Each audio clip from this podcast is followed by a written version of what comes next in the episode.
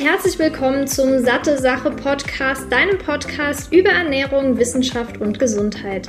Mein Name ist Laura Merten, ich bin studierte Ernährungswissenschaftlerin und sorge mit Satte Sache dafür, dass Ernährungswissenschaft für alle verständlich wird und du smartere Entscheidungen in Sachen Ernährung triffst. In diesem Podcast spreche ich mal alleine, mal mit führenden Expertinnen und Experten über die wichtigsten Fragen rund um die Ernährung. Viel Spaß! Ich begrüße dich zurück hier zu einer neuen Episode nach einer sehr langen Pause, die mir aber auch wirklich sehr gut getan hat. Und in der Zwischenzeit habe ich auch meinen Masterabschluss in Ernährungswissenschaften gemacht, bin jetzt also offiziell Ernährungswissenschaftlerin und ja, jetzt kann ich mich vollkommen dem Podcast und alles, was dazugehört, widmen und darauf freue ich mich schon total. Kann auch an meinen zwei Buchprojekten weiterarbeiten und das ist auf jeden Fall super, super spannend. Aber da ja auch der Podcast ein großer Teil ist, geht es natürlich hier weiter alle zwei Wochen, jeden, Donnerstag, äh, jeden zweiten Donnerstag, gibt's eine neue Episode, wie gewohnt, entweder mit mir alleine, wie heute zum Beispiel, oder auch mit anderen Expertinnen und Experten.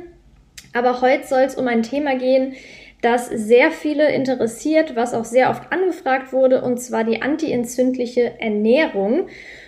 Jetzt würde ich sagen, starten wir doch erstmal mit der Frage, was sind Entzündungen? Weil das wäre vielleicht ganz gut zu verstehen, um im Nachhinein auch zu verstehen, wie Lebensmittel im Körper wirken. Entzündungen dienen ja dem Körper, sich vor Infektionen, Krankheiten oder Verletzungen zu schützen. Und als Teil der Entzündungsreaktion erhöht der Körper dann die Produktion von Leukozyten, also den weißen Blutkörperchen, von Immunzellen und von den sogenannten Zytokinen, die helfen dann bei der Bekämpfung von Infektionen. Und wie erkennt man jetzt eine akute Entzündung, also eine kurzfristige, meistens durch Rötung, Schmerz, Hitze oder Schwellung?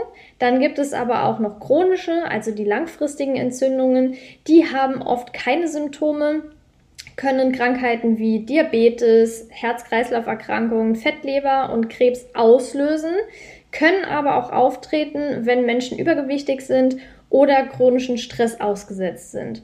Und da gibt es dann noch Blutparameter, anhand derer man die Entzündung erkennen kann, also die sogenannten Entzündungsmarker. Und das wäre einmal CRP, das C-reaktive Protein, Homozystein, TNF-Alpha und Interleukin 6. Das sind eigentlich keine typischen Blutparameter, die beim Arzt genommen werden äh, beziehungsweise bestimmt werden, weil die auch nicht zu dem großen Blutbild gehören. Soweit ich das weiß, Homozystein bin ich mir gerade nicht 100% sicher. Aber nichtsdestotrotz, wenn der Arzt einen Verdacht schöpft, dass da eventuell eine Entzündung im Körper sein könnte, sind die auch bestimmt mal gewillt dazu, das checken zu lassen. Aber das, diese vier sind auf jeden Fall die Parameter, die so am deutlichsten dann auf eine Entzündung hindeuten.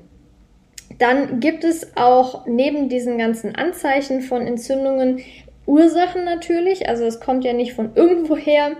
Zum ersten sind es Lebensstilfaktoren, vor allem Gewohnheiten, zum Beispiel Rauchen, viel Alkohol trinken, hohe Mengen Zucker und Maissirup, die einen hohen Fructoseanteil haben, aber auch Weißmehl, also raffinierte Kohlenhydrate, die dann wiederum zu einer Insulinresistenz, Diabetes oder Fettleibigkeit führen und im Anschluss darauf dann auch eventuell Entzündungen hervorrufen können.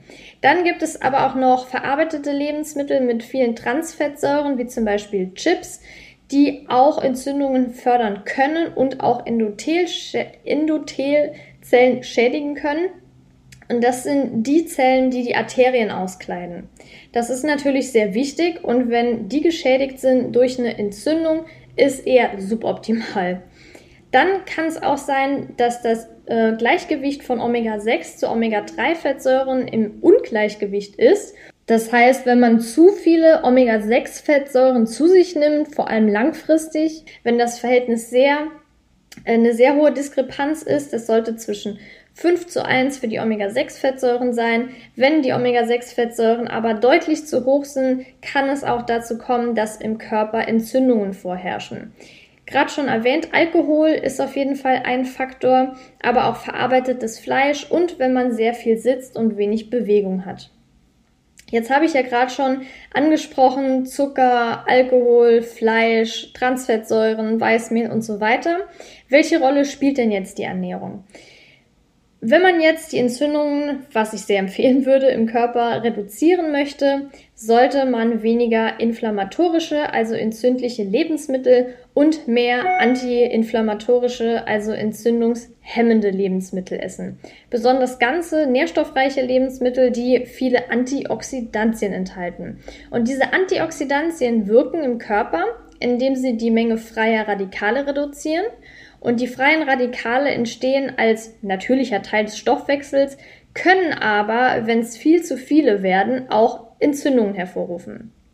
Es gibt potenziell entzündungsfördernde Lebensmittel.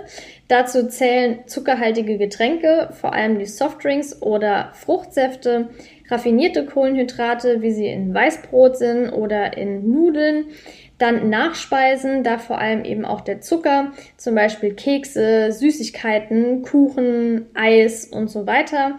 Dann verarbeitetes Fleisch, also hier besonders sowas wie Würstchen, Hotdogs, Mortadella, also diese klassischen, diese klassische Wurst, wie sie stark verarbeitet ist. Dann aber auch verarbeitete Snacks, wie eben schon erwähnt, gerade die Transfettsäuren in Chips, Brezeln zum Teil, das heißt, wenn die Lebensmittel sehr stark erhitzt werden und sehr fettig sind, kann es dazu kommen, dass sich diese Transfettsäuren bilden, die für den Körper nicht gut sind und auch auf Dauer Entzündungen hervorrufen können. Aber genauso auch, wenn man viel Alkohol trinkt.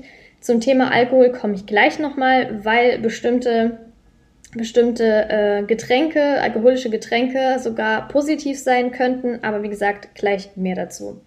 Jetzt habe ich hier schon viel mit Zucker angesprochen. Die Frage ist, wie wirkt Zucker überhaupt, beziehungsweise welche Auswirkungen hat Zucker? Generell kann ja Zucker in der Ernährung, wenn er viel zu viel ist, äh, chronische Entzündungen hervorrufen. Und da habe ich mir jetzt Studien und Paper angesehen und habe da zwei rausge also ausgewählt, die ich sehr gut fand. Also zum einen ein systematisches Review aus 2018, das zeigt, dass mehrere Studien den Konsum von mehr Zucker in der Ernährung, vor allem bei zuckerhaltigen Getränken, mit chronischen Entzündungen in Verbindung gebracht haben. Und die Menschen, die in diesen Studien eingeschlossen wurden, hatten mehr Entzündungsmarker im Blut, einschließlich dem CRP, also C-reaktiven Protein. Dann gab es noch eine Studie aus 2014, die zeigte, dass eine Reduktion zuckerhaltiger Getränke zu niedrigeren Entzündungswerten im Blut führte. Und das Gute ist, dass es auch rückgängig, äh, rückgängig gemacht werden kann. Also wenn man jetzt zum Beispiel, ich sag jetzt mal, ein Jahr lang ungesund gegessen hat, viel Zucker und so weiter, und dann aber danach langsam den Zucker reduziert, können sich auch diese Entzündungsmarker wieder reduzieren. Und die Forscher haben ja, super gut auch rausgefunden, wie Zucker überhaupt Entzündungen verursachen kann. Und zwar, weil Zucker die Produktion freier Fettsäuren in der Leber stimuliert. Und wenn der Körper diese freien Fettsäuren verdaut, dann könnten die entstehenden Verbindungen entzündliche Prozesse auslösen. Allerdings können die verschiedenen Zuckerarten mehr oder weniger dazu beitragen. Und da scheint vor allem die Fructose böse zu sein, denn die scheint mehr Entzündung zu verursachen als Glucose. Jedoch ist das Ganze eher unklar. Aber es gibt Hinweise darauf und der Mechanismus scheint auch schon relativ klar zu sein. Aber man kann jetzt nicht 100% sagen, es liegt genau daran, wegen diesen freien Fettsäuren, die dann verdaut werden müssen und so weiter und so fort. Jetzt habe ich von diesen ganzen negativen Lebensmitteln gesprochen. Aber das Gute ist, es gibt auch entzündungshemmende Lebensmittel. Und da habe ich jetzt die Top 10 einfach mal rausgesucht, die auf jeden Fall, das sind jetzt keine ja, abgespaceden Lebensmittel oder so. Also zum Beispiel hier Beeren, sowas wie Heidelbeeren, Himbeeren, Brombeeren, die enthalten nämlich viele Antioxidantien, die sogenannten Anthocyane. Das bedeutet, ähm, in den Heidelbeeren, Brombeeren und so, die sind ja sehr dunkel und das, dieser Farbstoff, das, ist, das sind die Anthocyane und die wirken eben sehr entzündungshemmend. Und es gibt auch eine Studie an Männern, dort wurde gezeigt, dass diejenigen, die täglich Heidelbeeren aßen, signifikant mehr natürliche Killerzellen produzieren. Und diese natürlichen Killerzellen tragen zu einem besser funktionierenden Immunsystem bei. Dann gab es noch eine andere Studie, die hatte Übergewichtige untersucht, die Erdbeeren aßen und niedrigere Werte bestimmter Entzündungsmarker aufwiesen, die mit Herz-Kreislauf-Erkrankungen in Verbindung stehen. Jetzt kann man natürlich nicht sagen, dass nur diese Lebensmittel dazu geführt haben, dass weniger Entzündungen oder eben mehr äh, Killerzellen, natürliche, gebildet wurden. Es ist ja immer so, ne? wenn man isoliert irgendwas betrachtet, kann man nicht sagen, wie ist jetzt wirklich der Lebensstil der Menschen. Aber nichtsdestotrotz heißt es ja auch, dass es um die Anto äh, Antioxidantien geht, Anthocyane in dem Fall. Und jetzt vielleicht nicht nur, weil es eine Erdbeere ist oder weil es eine Heidelbeere ist. Dann, was auch sehr gut untersucht ist, ist fettiger Fisch. Es ist eine Quelle für Eiweiß und langkettige Omega-3-Fettsäuren, die EPA und DHA-Fettsäuren, zu finden in Lachs, Sardinen, Hering oder Makrele vor allem. Und EPA und DHA reduziert Entzündungen, die zu metabolischen Syndrom, Herzerkrankungen, Diabetes und Nierenerkrankungen führen können. Außerdem verstoffwechselt der Körper diese Fettsäuren zu Verbindungen, die zu sogenannten Resolvinen und Protektinen ähm, führen und eine entzündungshemmende Wirkung haben. Dann gibt es zum Beispiel hier zwei Studien, die ich rausgesucht habe. Und zwar die eine, die zeigt, dass Menschen, die Lachs oder EPA-DHA-Präparate zu sich nahmen, eine Verringerung des Entzündungsmarkers CRP hatten. Werbung Omega-3-Fettsäuren haben also eine positive Auswirkung auf die Herzgesundheit und es ist wichtig, ein gutes Verhältnis zwischen Omega-6 zu Omega-3-Fettsäuren von 5 zu 1 zu haben. Wenn jetzt allerdings jemand, wie auch ich, kein Fisch isst, ist es wichtig, eine Alternative zu finden und daher kann es sinnvoll sein, hochwertiges pflanzliches Algenöl zu nehmen. Genau das bekommst du bei Norsan zusätzlich sogar aus umweltschonendem Anbau. Das Öl ist reich an EPA und DHA und liefert pro Tagesdosis 2000 Milligramm Omega-3. Um dieselbe Menge aufzunehmen, müsstest du täglich zum Beispiel 250 Gramm Lachs, 3 Kilo Kabeljau oder 60 bis 80 Milliliter Leinöl essen. Das vegane Omega-3 von Norsan enthält zudem hochwertiges Bio-Olivenöl als Antioxidant und 800 internationale Einheiten veganes Vitamin D3. Neben dem Öl bietet Norsan das hochwertige Omega-3 auch in Kapseln an. Und das Gute daran, weder das Öl noch die Kapseln haben einen fischigen Geruch oder Geschmack. Also wenn das schon kein Argument ist. Und die Vorzüge von Omega-3-Fettsäuren neben dem Beitrag zur normalen Herzfunktion sind das DHA zur Erhaltung einer normalen Gehirnfunktion sowie normaler Sehkraft beiträgt. Damit auch du dich jetzt vom Omega-3-Experten Norsan überzeugen kannst, konnte ich einen Rabattcode für dich ergattern. Mit dem Code SatteSache15 klein und zusammengeschrieben bekommst du 15% Rabatt auf deine gesamte Neukundenbestellung. Ganz einfach unter www.norsan.de per Mail oder Telefon einlösen und deinen eigenen Omega-3-Bedarf decken sowie den deiner Liebsten. Werbung Ende. Dann drittes Lebensmittel wäre Brokkoli. Kann ich übrigens empfehlen. Was ich immer mache, weil Brokkoli super schnell schlecht wird, ist das vorher zu blanchieren, dann hält sich das auch länger. Nur so als Info. Und Brokkoli gehört ja zusammen mit Blumenkohl, Rosenkohl und Grünkohl zu den sogenannten Kreuzblütengewächsen. Und es gibt Untersuchungen, die gezeigt haben, dass der Konsum von vier Kreuzblütlern mit einem geringeren Risiko für Herzkrankheiten assoziiert sind. Und diese haben eine entzündungshemmende Wirkung der enthaltenen Antioxidantien, die nennen sich Sulforaphan und reduzieren den Spiegel von Zytokinen, die die Entzündungen antreiben. Das vierte Lebensmittel ist, sind Avocados und die sind reich an Kalium, an Magnesium, Ballaststoffen und einfach ungesättigten Fetten. Außerdem enthalten sie Carotinoide und Tocopherole, die mit einem reduzierten Krebsrisiko in Verbindung gebracht werden. Außerdem können Avocados Entzündungen in jungen Hautzellen reduzieren, was natürlich auch für das Hautbild sehr praktisch ist.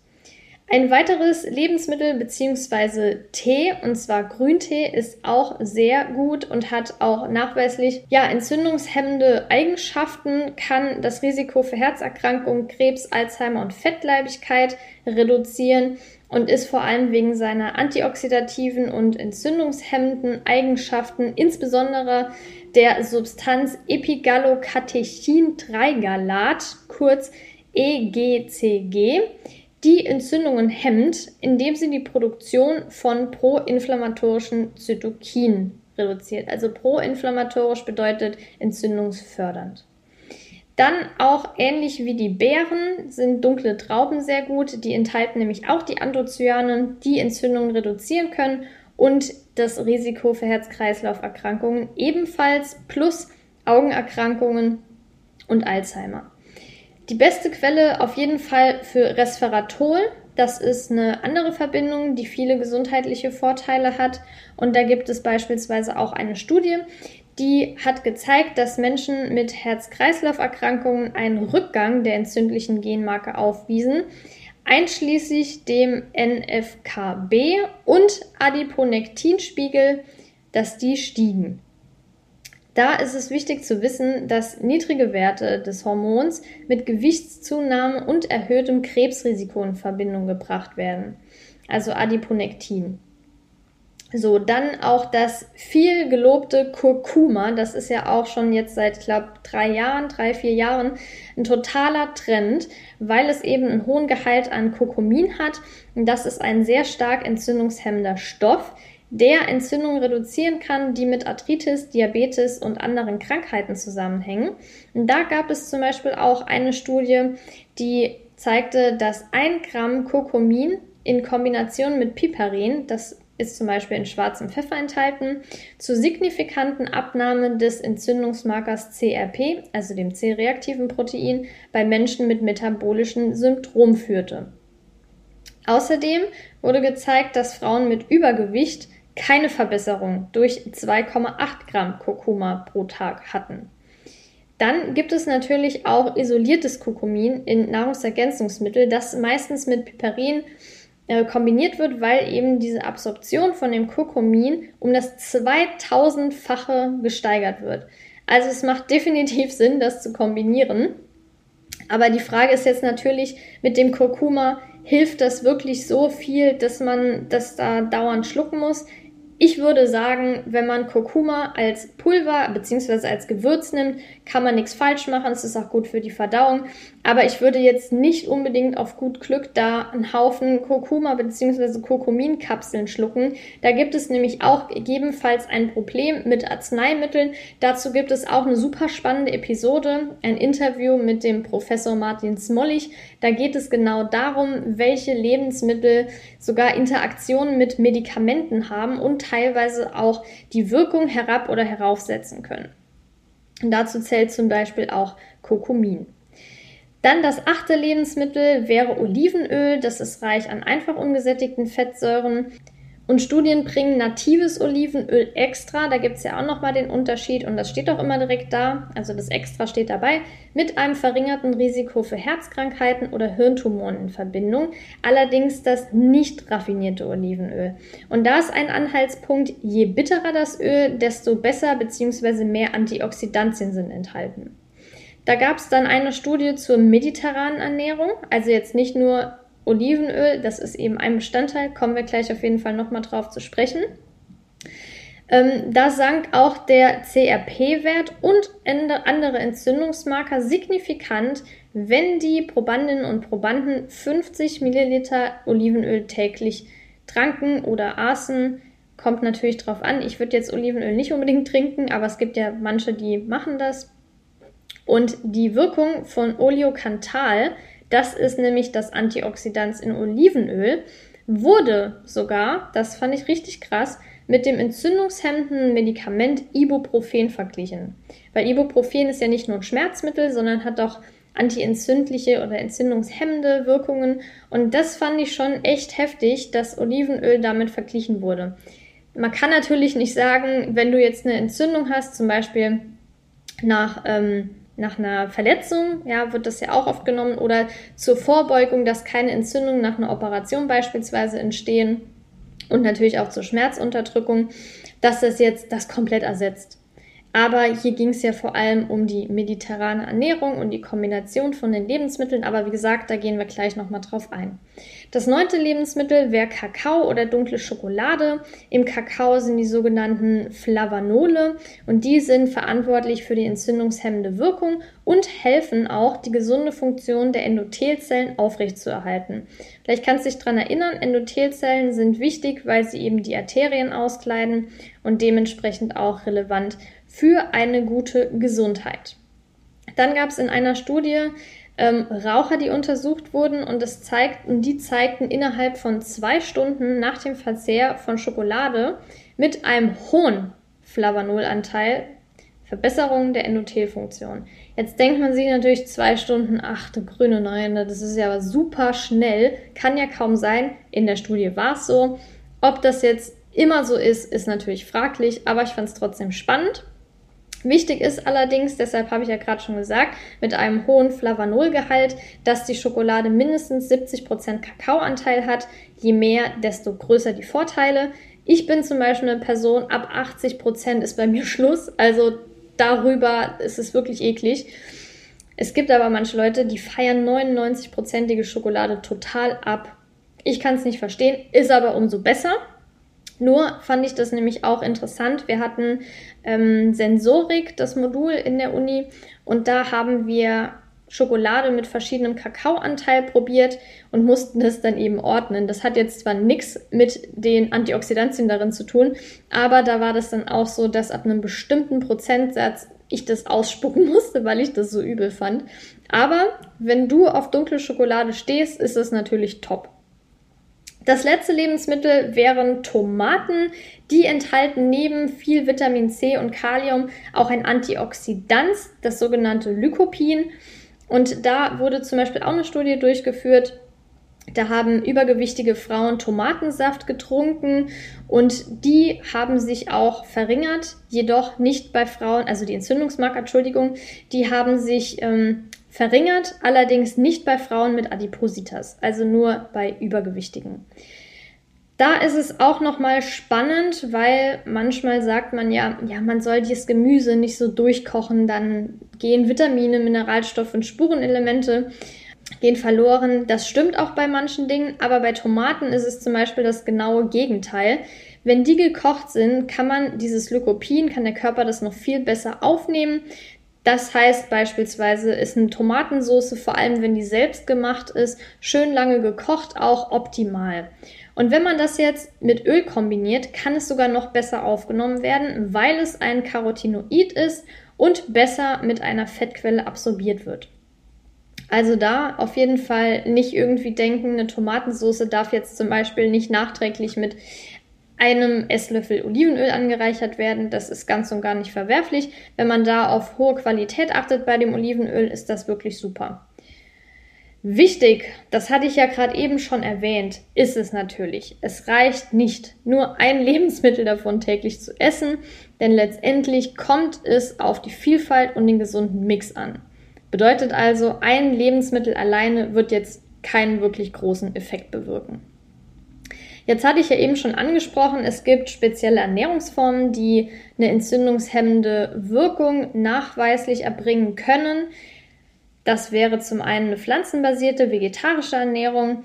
Da habe ich jetzt zwei Untersuchungen und ein Review gefunden. Und zwar das erste Review ist von 2019. Das hat Daten aus 40 Studien analysiert und kam zu dem Ergebnis, dass Menschen, die sich vegetarisch ernähren, wahrscheinlich niedrigere Werte für verschiedene Entzündungsmarker haben. Dann gibt es eine Studie aus 2017, die hat Daten von 268 Personen untersucht, die sich entweder streng vegetarisch, lacto-ovo-vegetarisch oder nicht ernähr vegetarisch ernährt haben.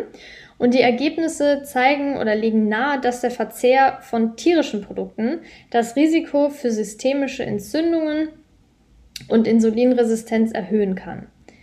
Dann gab es noch eine andere Untersuchung aus 2014, die hat gezeigt, dass niedrigere Entzündungswerte ein äh, wesentlicher Vorteil einer veganen Ernährung sein könnte. Das zum Thema pflanzenbasierte Ernährung.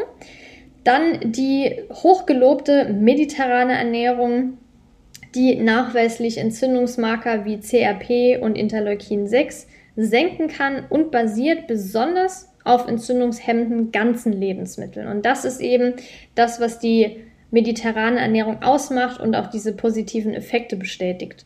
Das wäre bei Gemüse eben diese Kreuzblütler, Brokkoli, Blumenkohl, grünes Blattgemüse, bei Obst vor allem intensiv gefärbte Lebensmittel oder Obstsorten wie Beeren, Trauben, Kirschen, Heidelbeeren und so weiter.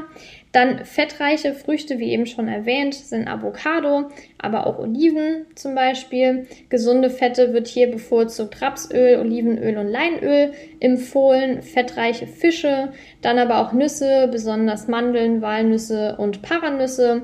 Dunkle Schokolade, natürlich nicht im Übermaß, aber kann man auch mal ein Stück essen.